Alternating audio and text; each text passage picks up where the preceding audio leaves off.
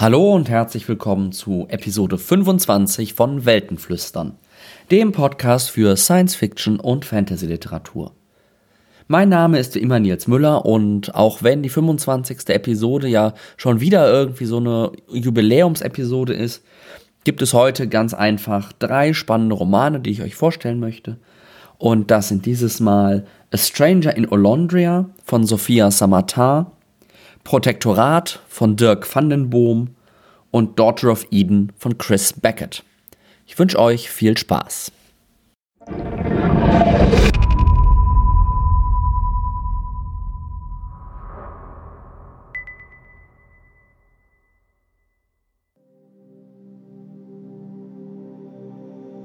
As I was a stranger in Olondria, I knew nothing of the splendor of its coasts, nor of Bane, the harbor city, whose lights and colors spill into the ocean like a cataract of roses.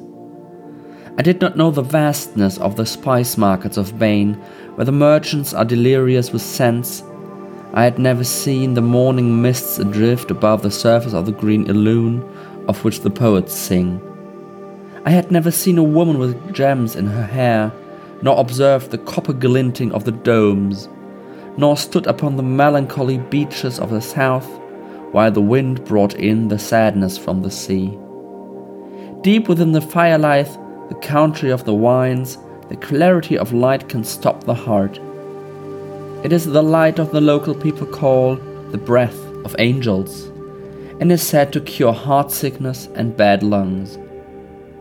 Beyond this is the Blainfell, where in the winter months the people wear caps of white squirrel fur, and in the summer months the goddess Love is said to walk, and the earth is carpeted with, with almond blossom.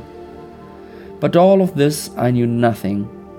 I knew only of the island where my mother oiled her hair in the glow of a rush candle and terrified me with stories of the ghost with no liver, whose sandals slap when he walks because he has feet on backwards. Ist das jetzt noch Prosa oder fast schon Lyrik?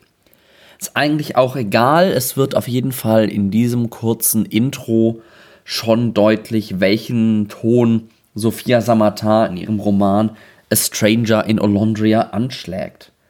Es geht um die Atmosphäre, es geht um den Weltenbau und natürlich geht es dann auch um die Handlung um Javik, den wir hier auch schon kennengelernt haben.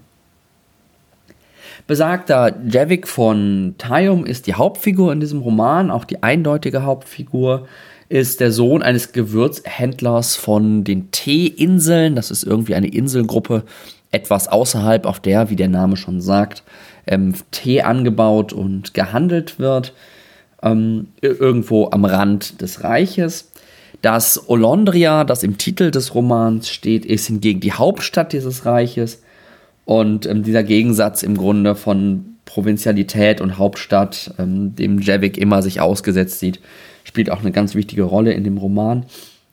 Die Handlung beginnt im Grunde damit, dass äh, der Vater von Javik, der eben der große Tee-Baron, Tee-Zar dieser Inseln ist, ähm, von seinen Reisen nach Olondria einen Gelehrten mitbringt, der so ein bisschen als Lehrer für seinen Sohn fungieren soll, für Jevik fungieren soll.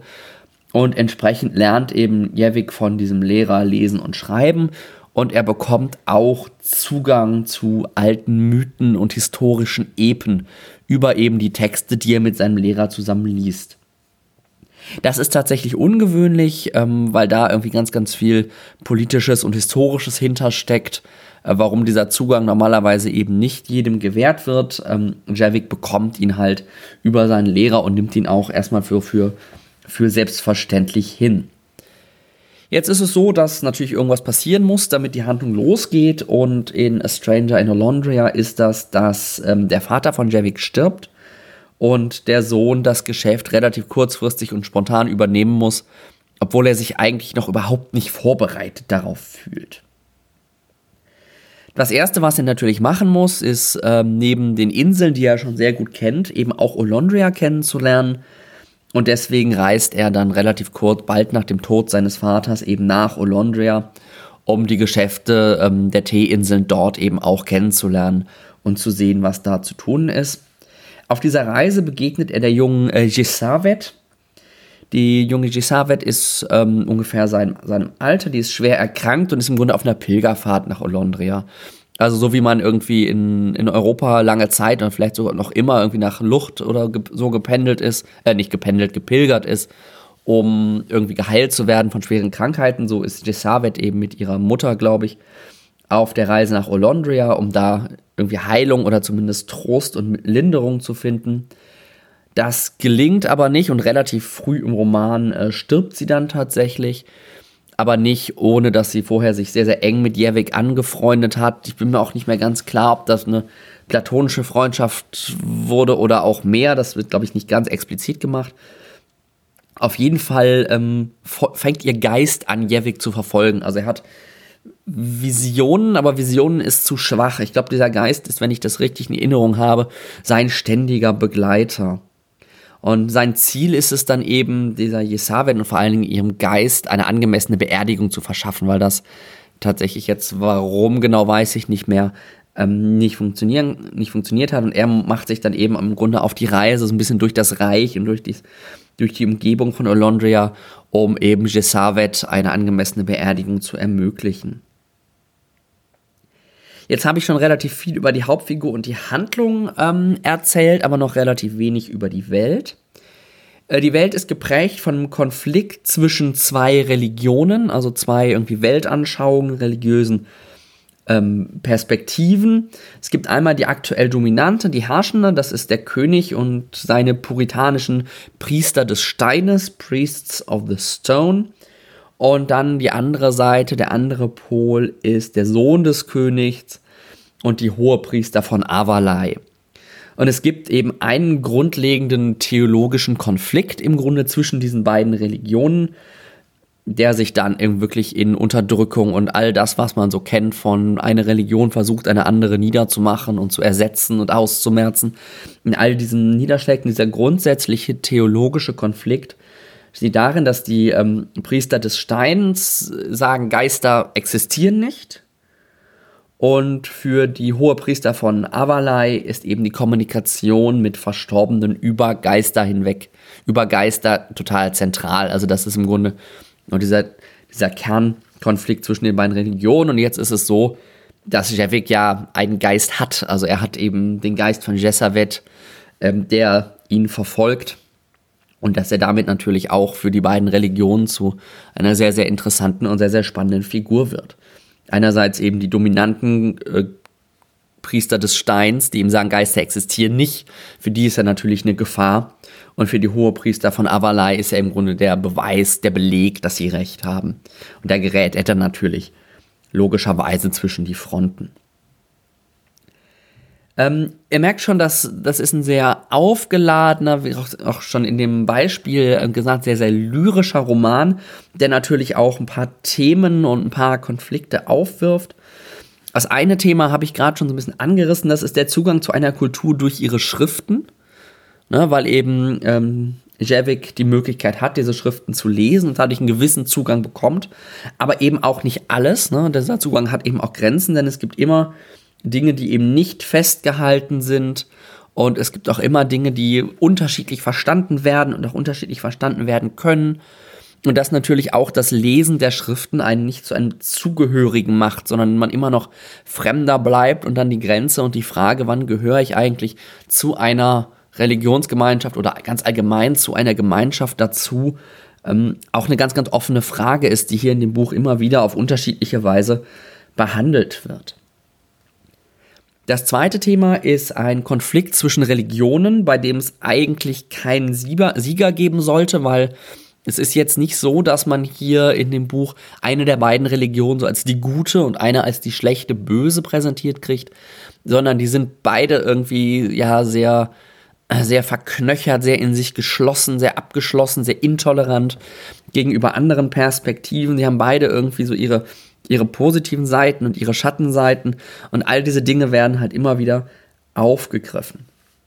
Und trotz dieses Settings, ne, wo man jetzt denkt, ja, Tee und irgendwie Grenzen des Reiches und all solche Sachen, gibt irgendwie so Themen Kolonialis Kolonialismus und Rassismus, die werden hier kaum thematisiert, auch wenn das Setting sich natürlich dafür angeboten hätte. Also Schwerpunkt liegt hier tatsächlich auf dieser religiösen, diesem religiösen Konflikt, dieser religiösen Spannung, die eben in der Welt existiert. Das Buch ist relativ klar in drei Teile unterteilt, die auch sehr, sehr unterschiedlich aufgebaut sind und fast schon unterschiedliche ähm, Genres, Erzählgenres, Erzählstile bedienen. Der erste Teil, den wir gerade, ähm, den wir gerade auch reingehört haben, ist im Grunde ein Reisebericht. Ein sehr, sehr bildhafter, sehr, sehr lyrischer Reisebericht, der dadurch, was die Handlung angeht, manchmal so ein bisschen ziellos, ein bisschen meandernd wirkt und gleichzeitig aber extrem detailreich ist. Das macht es eben in Kombination mit dieser lyrischen Sprache manchmal doch ziemlich unübersichtlich und macht es auch dem Lehrer schwer, Leser schwer, äh, sich die grundlegende Struktur der Welt zu erarbeiten. Also welche Gruppen gibt es da eigentlich? Wer steht da gegen wen? Wer gehört wem an?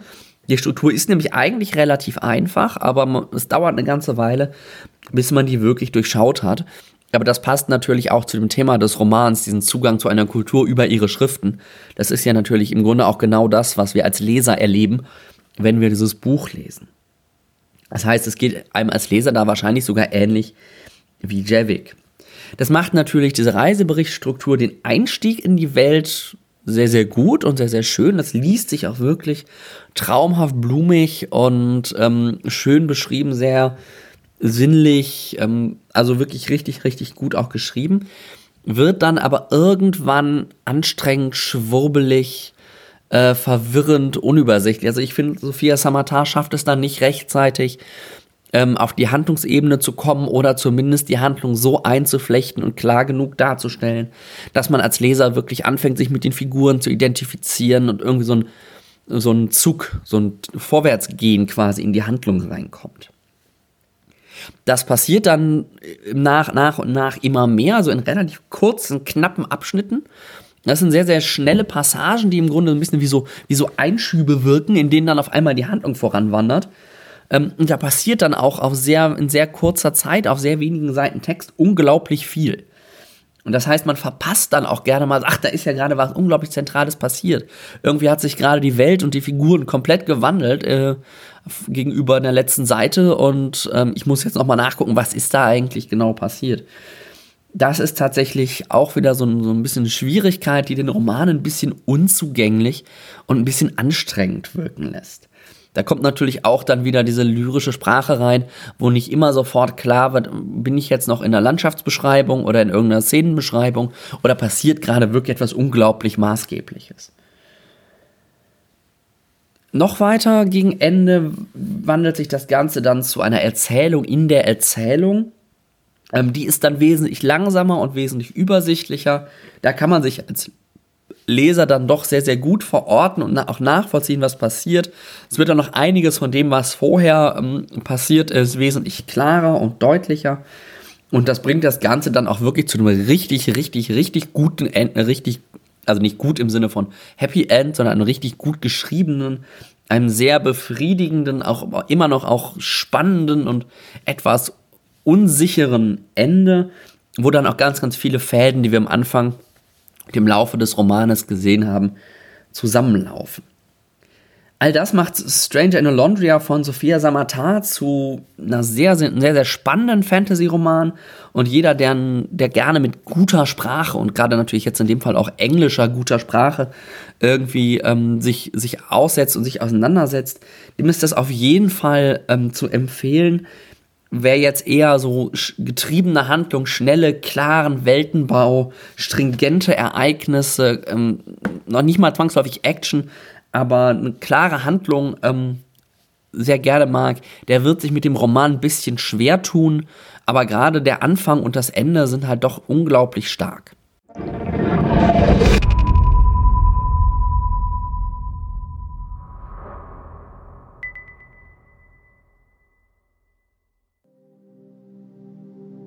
Hier spricht das Protektorat. Ergeben Sie sich. Es kam keine Antwort. Es war auch keine zu erwarten gewesen. Wer im Unrecht war, schwieg und rannte. Admiral Huan schaute auf die taktische Darstellung. Die professionelle Geschäftigkeit der Brücke übte einen beruhigenden Einfluss auf ihn aus. Seine Flotte war eine gut eingespielte Maschine und er würde sich auch nicht dadurch aus der Fassung bringen lassen, dass er im Begriff war, einen Bruderkrieg auszulösen. Das machte ihm keine Freude, aber ihm blieb keine andere Wahl.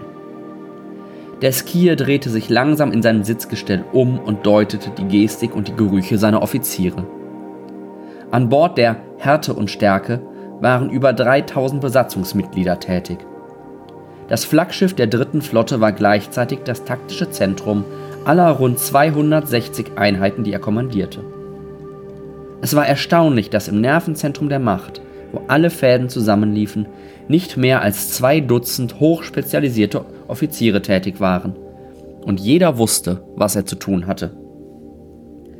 Immer noch keine Reaktion, Admiral, meldete der Com-Offizier ruhig. Sie haben es klar empfangen. Sie weigern sich. Irre, alles irre, murmelte Juan. Die fünf schnellen Kreuzer der heiligen Schwingen, die mit stetig wachsender Beschleunigung flohen, wussten doch genau, welches Schicksal ihnen blühte. Die zwölfte war nicht zum Spaß im Kendir-System erschienen. Hierhin hatte sich eines der verräterischen Mitglieder des Patronatsrates geflüchtet, einer der Verantwortlichen für die Katastrophen der letzten Wochen. Den Genozid an den Auleli und die Zerstörung der Sternstation. Diesen Skier zu fassen oder zu töten, wenn es nicht anders ging, war Juans Aufgabe. Er hatte nicht die Absicht, ihn entkommen zu lassen. Dass er sich an Bord eines der Schiffe befand, war klar. Noch kurz nach dem Eintritt ins System hatten sie das Shuttle des Erfüllers ausgemacht, als es an einem der schnellen Kreuzer festmachte. So ganz ohne Einleitung, ganz ohne Vorwort schickt uns Dirk van den Boom hier einfach so in den zweiten Band seiner Reihe Die Welten der Skier. Der Titel ist diesmal das Protektorat. Da haben wir jetzt gerade in dem Intro auch schon einen kleinen Eindruck rein enthalten. Es geht also diesmal um den militärischen Arm des Reiches der Skier. Der erste Band, das Prinzipat, war ja nach dem politischen Arm benannt.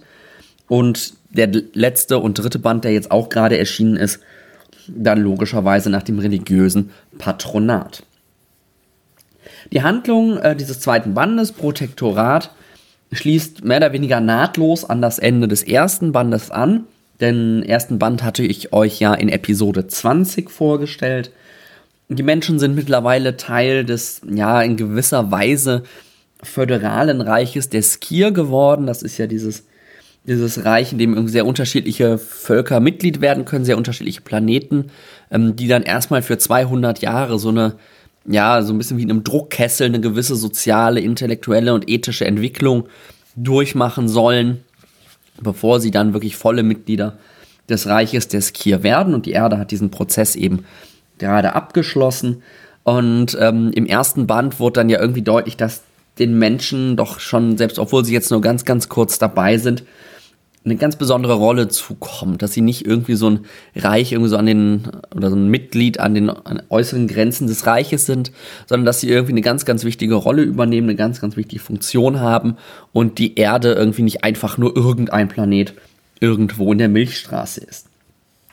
Denn es wickeln sich ja im ersten Band doch sehr, sehr viele Intrigen, die irgendwie was mit der Erde zu tun haben und wo es irgendwie um, um Prozesse und ähm, Entwicklung auf der Erde geht. Im Mittelpunkt dieses zweiten Bandes äh, steht jetzt ähm, ein Ereignis, das eben im ersten Band angelegt wird, nämlich der große Zerstörer. Das ist ein Raumschiff, im Grunde irgendein riesiges Artefakt, das keiner kennt, von dem keiner weiß, wo es herkommt. Und dieses Artefakt ist eben in der Lage, ganze Planeten zu zerstören und Völker zu vernichten. Und ähm, ungünstigerweise nimmt das mehr oder weniger direkten Kurs auf die Erde. Es ist allerdings auch klar, dass dieser Zerstörer irgendwas mit ähm, Artefakten zu tun hat, eines, eines lange verschollenen Volkes, nämlich der Hatta. Ähm, und diese Artefakte sind eben auf der Erde gefunden worden. Und ähm, jetzt versuchen die Fraktionen, die wir ja schon haben, Protektorat, Patronat und ähm, das Prinzipat, ähm, eben dieses, diesen Zerstörer eventuell auch sich ähm, zu Nutzen zu machen. Jetzt ist es aber natürlich auch so, dass dieses unglaublich mächtige Instrument ähm, natürlich auch seine eigene Agenda verfolgt. Und genau für diese Agenda, ähm, da spielt eben die Erde eine ganz, ganz zentrale Rolle. Es gibt aber im Reich der Skir eben nicht nur diese Bedrohung von außen durch den Zerstörer, sondern, ich, was ich gerade schon gesagt habe, dass diese Fraktionen irgendwie versuchen, die, sich diesen Zerstörer äh, zunutze zu machen. Es gibt eben auch den Konflikt zwischen Protektorat und Patronat. Das ist der Bruderkrieg, den ich gerade in dem Intro ähm, kurz angesprochen hatte oder der in dem Intro angesprochen worden ist. Sie wollen eben ihre Position im Reich der Skir verbessern, äh, nehmen dabei Opfer und Leid in Kauf. Das heißt, das ist nicht nur irgendwie so ein bisschen politische Intrige, sondern da sind auch wirklich Gewalt und Zerstörungen und ähnliche Dinge ähm, mitten, mittendrin und drohen damit eben das Reich zu zerreißen. Also dieses über Jahr, wahrscheinlich Jahrtausende ähm, aufgebaute Reich der Skir wird dann eben sehr, sehr instabil, weil diese drei Stränge, der religiöse, der politische und der militärische Arm, im Grunde nicht mehr in einem Strang ziehen, sondern in verschiedene Richtungen laufen. Auch wenn der Roman doch irgendwie direkt an den ersten Band, das Prinzipat, anschließt, hat er eine deutlich andere Atmosphäre. Es geht jetzt nicht mehr darum, ein bisschen um dieses neugierige Entdecken. Die Menschen versuchen, das Reich der Skir zu verstehen und da irgendwie ihre Position zu finden, sondern es geht jetzt wirklich im Grunde um die manifeste Bedrohung durch diesen Zerstörer, mit der irgendwie ein, ein Umgang gefunden werden muss. Und ähm, die Menschen sind zwar immer noch sehr unerfahren in diesem ganzen in diesem ganzen Geflecht, aber sie sind halt nicht mehr automatisch die Underdogs, weil sie eben für den Zerstörer irgendwie eine ganz besondere Rolle zu spielen scheinen, zumindest die Erde. Das spiegelt sich dann auch darin wider, dass die Erzählstruktur doch ein bisschen anders ist als im ersten Band. Der erste Band war ja wirkt ja ein bisschen eher wie so ein politischer Thriller. Ähm, der zweite Band ist jetzt viel, viel stärker so Agenten-Action-Thriller-artig aufgebaut. Das heißt, es gibt einen sehr, sehr schnellen Wechsel zwischen Kapiteln und Schauplätzen, ähm, eine sehr, sehr schnelle Taktung an Ereignissen und an Action, die da irgendwie passiert und an Dingen, die die Handlung vorantreiben. Ist also damit so ein bisschen genau das Gegenteil von dem äh, Buch äh, Stranger in Alondria, was ich euch gerade vorgestellt habe. Ähm, es wirkt dadurch aber paradoxerweise ähnlich wie bei Stranger in Alondria am Anfang relativ übersicht, äh, relativ unübersichtlich weil man tatsächlich erstmal wieder sich klar machen muss, okay, wer sind denn all die Figuren? Was sind denn all die Ereignisse und all die Erzählstränge, die äh, Van den Boom hier jetzt gerade wieder aufgreift? Da braucht man ein paar Kapitel, irgendwie so 40, 50 Seiten, bis man da wieder irgendwie alles so auf dem Schirm hat und ach ja, genau, das waren ja die, die mit denen und die, die mit denen da hätte Vandenboom meines Erachtens ein bisschen den Einstieg noch mehr erleichtern können, weil es ja doch in den meisten Fällen mal mindestens ein halbes Jahr her ist und sehr, sehr viele andere Bücher, ähm, dass man den ersten Teil gelesen hat. Da macht das einem nicht ganz leicht, aber es geht dann doch, irgendwann ist man dann drin. Ähm, was die große Schwäche im Grunde des Romans ist, aber das ist irgendwas, da habe ich, das habe ich bei deutsch geschriebenen Büchern fast immer dass die Sprache ein bisschen hölzern und ein bisschen distanziert wirkt. Ich meine, das ist jetzt ein bisschen, ein bisschen gemein auch, äh, die Sprache dieses, dieses Romans zu, zu kommentieren, nachdem ich euch gerade Stranger in Alondria vorgestellt habe mit seiner lyrischen, seinem lyrischen Ton. Aber das ist mir doch auch unabhängig davon aufgefallen, dass es natürlich Van den Boom gelingt, schnörkellos irgendwie die Hand rüberzubringen, aber dass der Sprache dann doch sehr oft irgendwie so ein bisschen die Finesse fehlt und die, die Attraktivität, die er sich rein irgendwie aus einer Sprache und aus Formulierungen und so weiter ergibt. Insgesamt äh, kann ich aber sagen, dass auch der zweite Teil der Reihe ähm, wieder mir sehr viel Spaß gemacht hat. Er spinnt die Geschichte um die Skier sehr schlüssig und sehr glaubwürdig weiter. Ist also wirklich ein, ähm, ein richtig, richtig guter Roman. Er ist deutlich actionreicher als der erste Teil, aber dadurch fehlt ihm so ein bisschen die Finesse. Also wir haben hier wieder eher Holz, Holzhammer und zweihändiges Schwert als, als Florett und kleinen Dolch, mit denen irgendwie gespielt wird. Und was Van den Boom hier jetzt auch noch mal extremer als im ersten Band macht, er spendiert dem Roman eigentlich kein wirkliches Ende, keinen Abschluss in sich, sondern lässt den Leser mit dem großen Cliffhanger dann auf den dritten Teil des Romans warten, der, glaube ich, letzten Monat, wenn ich das richtig im Kopf habe, mittlerweile auch bei Crosskalt erschienen ist. Insgesamt also, wer den ersten Teil äh, Prinzipat von Dirk van den Boom gemocht hat, wird auch den zweiten Teil Protektorat wohl wahrscheinlich sehr gerne lesen. Es ist eine sehr, sehr gute Fortsetzung und ich bin sehr gespannt, was der dritte Band, ähm, den ich mir jetzt auch irgendwann in den nächsten Wochen mal zu Gemüte führen werde, denn so zu bieten hat.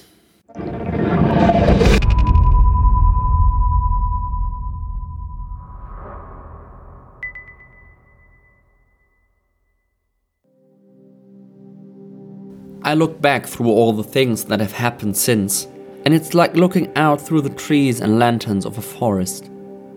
So many things in between, but there, far off in the distance, is me as I once was.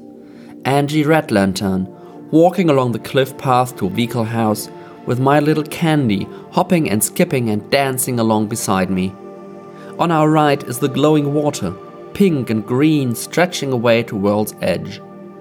On our left is the humming forest, dark trunks, shining lanterns, glittering starflowers on and on blue way as far as the slopes of snowy dark. Above us, the huge spiral of starry swirl fills up the whole of the black, black sky. I am carrying a bag of bone tools to trade. Twinkle, twinkle, little star, Candy sings and gives a little twirl. She is four years old, Five womb times we'd have said when I was a kid.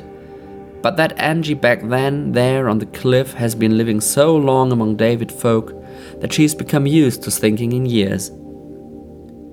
Ahead of us is Weekle House, the David folks' biggest trading place, sitting there on the cliff top in the spot where John Red Lantern once stood long, long ago, wondering whether or not to throw Gila's mental ring out into the water.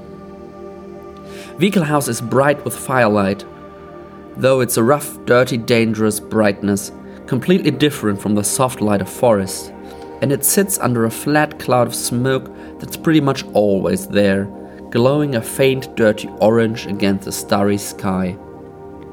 That's me and Candy, long ago, little dots on the cliff top, between the shining water and the shining forest, and the high, cold light of the stars.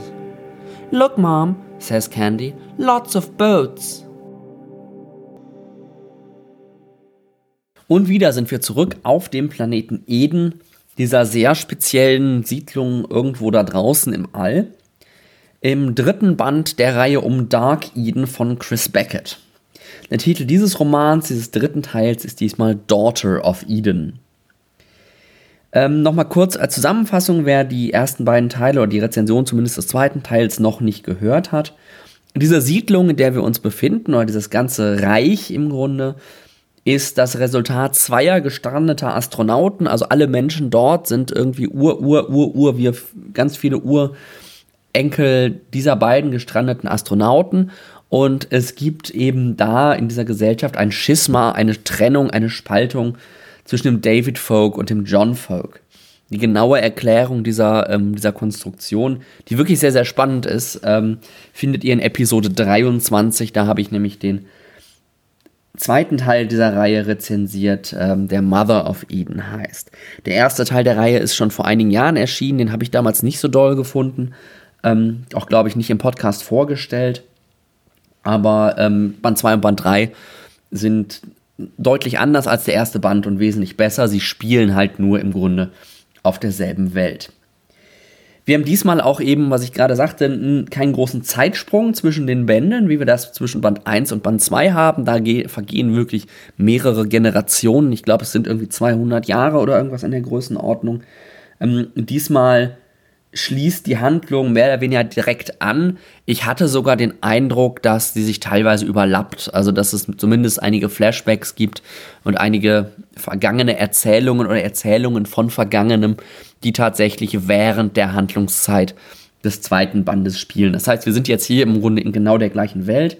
Wir haben auch mehr oder weniger die gleichen Figuren. Wir wechseln nur die Hauptfigur. Wir folgen jetzt nicht, nicht mehr Starlight, der wir im zweiten Band ja ähm, über das große Wasser zum John Folk, glaube ich, ähm, gefolgt sind, sondern wir bleiben jetzt bei Angie.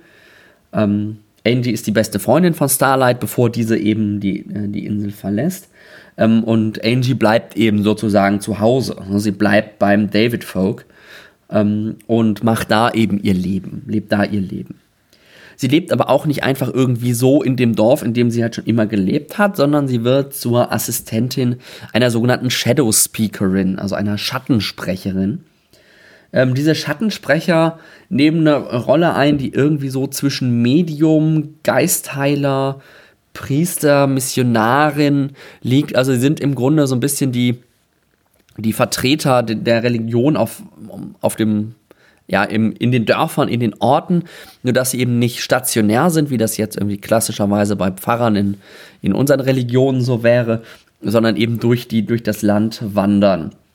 Und diese Shadow Speaker behaupten eben von sich die wahre Geschichte der Urmutter Gela zu kennen und eben auch in ihrem Namen zu sprechen. Also sie sind so ein bisschen die, die, die Päpste sozusagen dieser, dieser Religion. Und ähm, Angie wird eben Assistentin einer solchen Shadow Speakerin, lernt eben also auch das, das Geschäft, ähm, was ja aus ganz, ganz vielen Dingen besteht. Ich habe es gerade gesagt. Es geht um, es geht um Heilen, es geht um Predigen, es geht um Kontakt mit der, äh, um Kontakt mit der anderen mit, an, mit der Anderwelt oder der Welt der Toten ist es, glaube ich. Es geht um Missionierung, all diese Dinge. Aber es kommt dann doch auch nach einer Zeit zum Bruch äh, mit ihrer mit ihrer Meisterin, ihrer Chefin, ihrer Lehrmeisterin, wie auch immer man sie nennen will. Beckett nutzt diesen, diesen Teil des Romans, der eben Angies Lehrzeit im Grunde beschreibt und auch Angies Zeit als eigenständige Shadow Speakerin, um, um zu zeigen, wie viele Geschichten über die Herkunft und die Urmutter Gela es mittlerweile gibt. Ne? Es gibt die offizielle, sozusagen die sanktionierte, die der Shadow Speaker. Es gibt eine geheime Geschichte, die von Müttern an ihre Töchter weitergegeben wird. Diese geheime Geschichte spielt eine ganz große Rolle in dem Roman. Und es ist eben strengstens verboten, diese Geschichte zu erzählen, weiterzugeben oder sie auch nur zu kennen. Also das ist so ein bisschen das, Äqui das Inquisitionsäquivalent, also wer diese Geschichte kennt oder diese Geschichte erzählt, ähm, der wird äh, deutlich verfolgt, eben auch von den Shadow Speakern. Es gibt dann aber natürlich auch noch die Geschichte des John Folk, die ja im zweiten Band eine ganz große Rolle spielt. Und dann gibt es aber auch noch andere unabhängige Gruppen, die eigene Pers Perspektiven, eigene Geschichten haben. Und das Ganze kann halt vor allen Dingen deswegen so vielfältig sein und so ausarten in gewisser Weise auch, weil es eben keine schriftlichen oder sonstigen Aufzeichnungen gibt.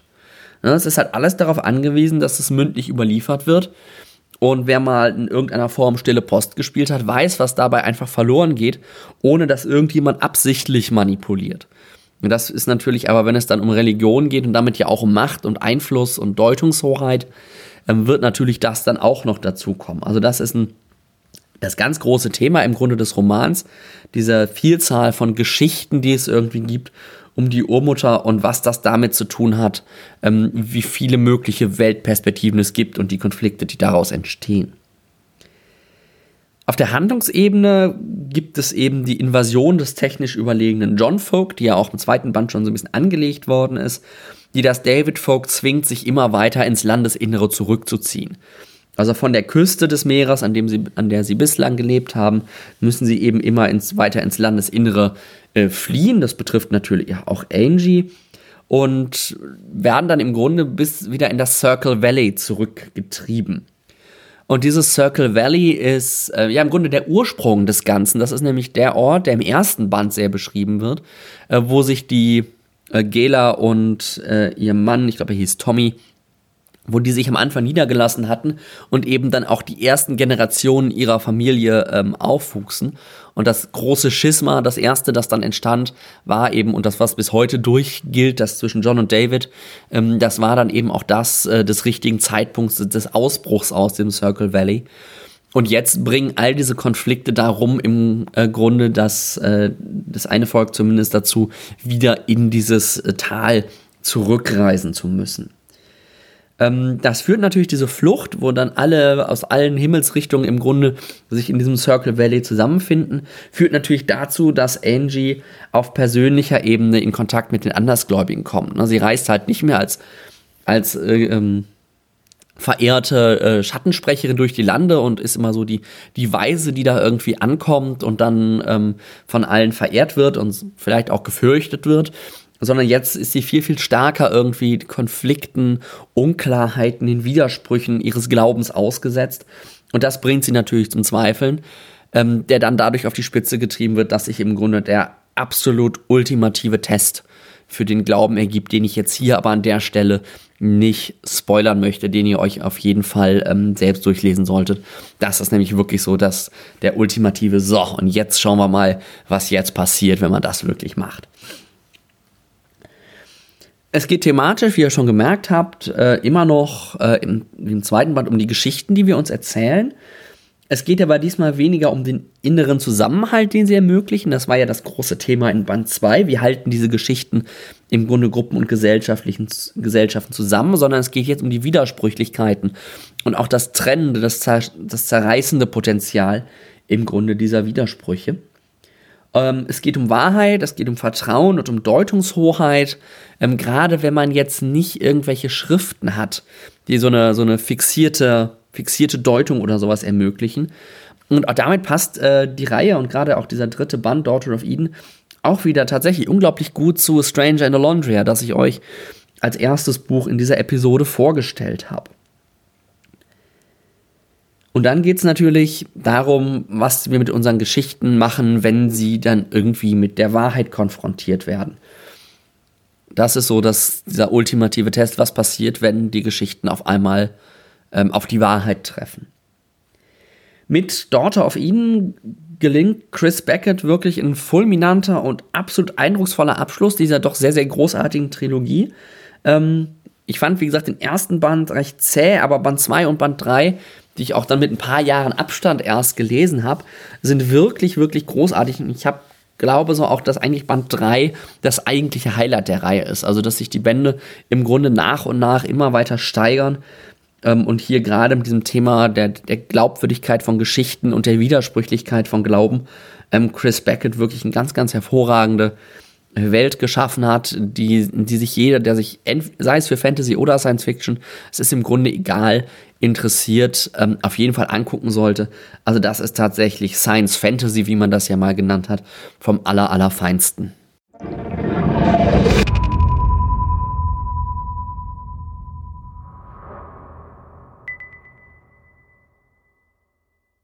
Ja, das war's dann auch schon wieder mit der 25. Episode von Weltenflüstern. Ich hoffe, bei den drei Romanen war für euch vielleicht der ein oder der andere interessante Buchtipp mit dabei. Wie immer, wenn ihr Kommentare zur Sendung habt, äh, zur Episode habt, zu den Büchern habt, könnt ihr mir die gerne auf der Webseite am besten hinterlassen. Ähm, für diese Episode ist das logischerweise weltenflüstern.de slash 25. Ich freue mich immer bei Rückmeldungen von euch. Ich habe gerade vor ein paar Tagen eine ganz tolle Nachricht über Goodreads bekommen, irgendwie aus Spanien oder Katalanien ja mittlerweile, müsste man fast sagen, ähm, über die ich mich sehr gefreut habe. Herzlichen Gruß in die Richtung. Ähm, ihr könnt Weltenflüstern natürlich abonnieren ähm, über iTunes, über die Webseite, äh, Podcast, Programm, Podcast, Aggregator, Podcast, Plattform eurer Wahl. Ähm, sucht euch da was aus. Weltenflüstern solltet ihr überall finden. Ähm, und ihr könnt natürlich auch mit mir in Kontakt treten auf Social Media. Bei Facebook gibt es eine äh, Weltenflüstern-Fanseite, wo ich mich natürlich über jeden Like und jeden Besuch und jeden Kommentar freue. Auf Twitter könnt ihr mir folgen als Weltenkreuzer. Weltenkreuzer heiße ich bei Twitter. Ähm, und auf Goodreads ähm, könnt ihr sehen, was ich so lese und was dann ja auch es irgendwann so in den nächsten Episoden es wohl in den Podcast schaffen wird. Da findet ihr mich als Nils Müller aus Dortmund. Falls ihr diese Episode aus irgendeinem Grund weiter verbreiten wollt, könnt ihr das gerne tun. Am einfachsten ist natürlich, ihr verschickt den Link zur Webseite. Ähm, aber ansonsten steht die ganze Episode unter einer Creative Commons Attribution No Derivatives Lizenz. Ich wünsche euch bis zum nächsten Mal ganz viel Spaß beim Lesen und einen guten Start in den Winter.